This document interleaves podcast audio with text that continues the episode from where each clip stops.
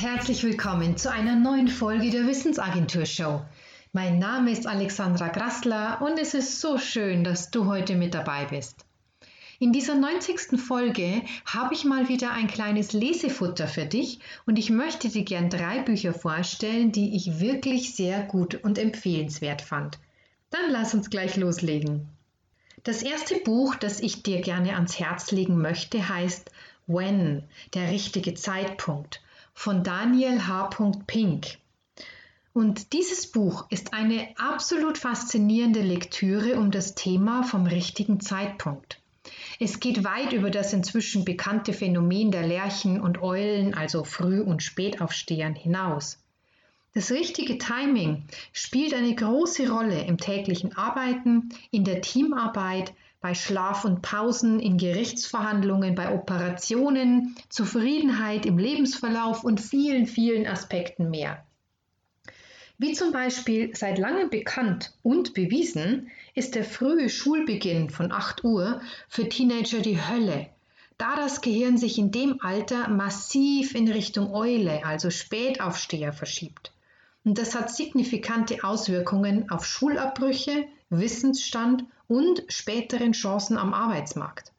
Und das ist nur ein Beispiel von vielen, bei dem das Wissen um den richtigen Zeitpunkt eine große Rolle spielt und nicht berücksichtigt wird. Für mich persönlich unbegreiflich.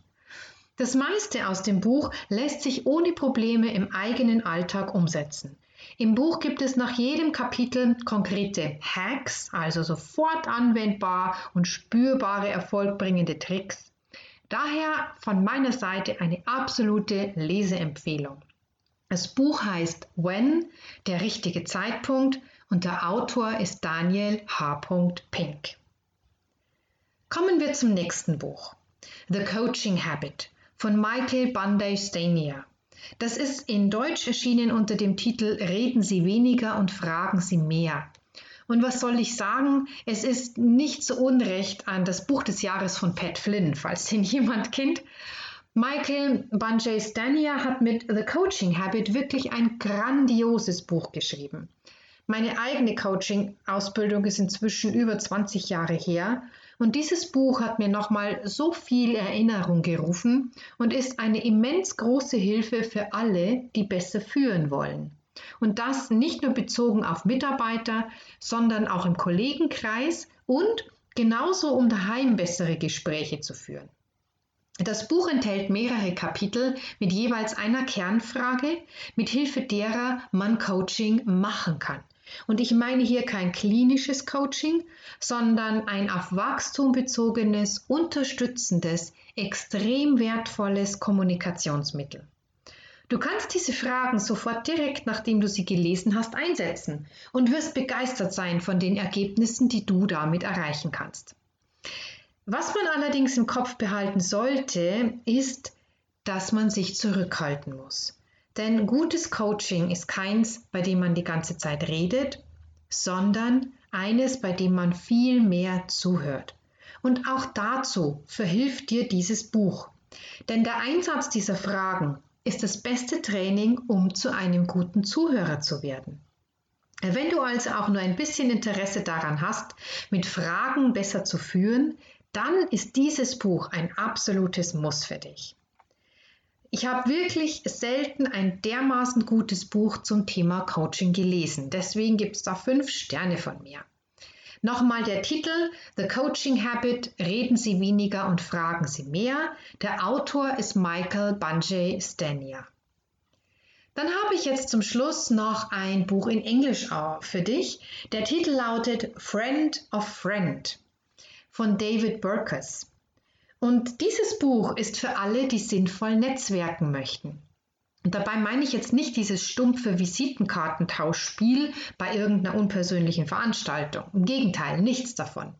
Hier geht es um das systematische Reaktivieren von früheren Kontakten, das wieder in Austausch kommen mit lang nicht gehörten Bekannten und Neuigkeiten zu erfahren von Kollegen, die man aus den Augen verloren hat.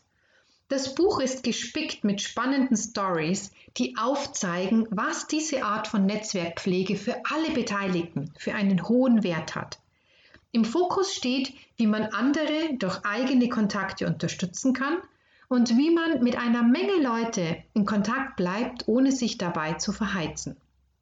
Studien runden das Buch ebenso ab wie praktische Empfehlungen, wie sich dieses verborgene Netzwerk ins Leben rufen lässt. Und dass es leicht und locker geschrieben ist, macht die Lesefreude noch größer. Der Titel nochmal ist Friend of Friend, Friend of a Friend und der Autor ist David Burkus. Ja, damit haben wir das Ende der heutigen Podcast-Episode schon wieder erreicht. Ich hoffe, dass bei diesen Buchtipps etwas für dich dabei war, was dich neugierig gemacht hat und du dir vielleicht das eine oder andere Buch holen magst. Auf meiner Webseite wissensagentur.net findest du viele weitere Buchempfehlungen und andere interessante Artikel. Du kannst dich dort super gerne für den Sonntagsimpuls eintragen. Der Newsletter erscheint jeden Sonntag pünktlich am Vormittag in deinem E-Mail-Postfach und als kleines Dankeschön bekommst du das E-Book Burnout vorbeugen. Ich wünsche dir noch einen super schönen Tag. Pass gut auf dich auf und bis zum nächsten Mal. you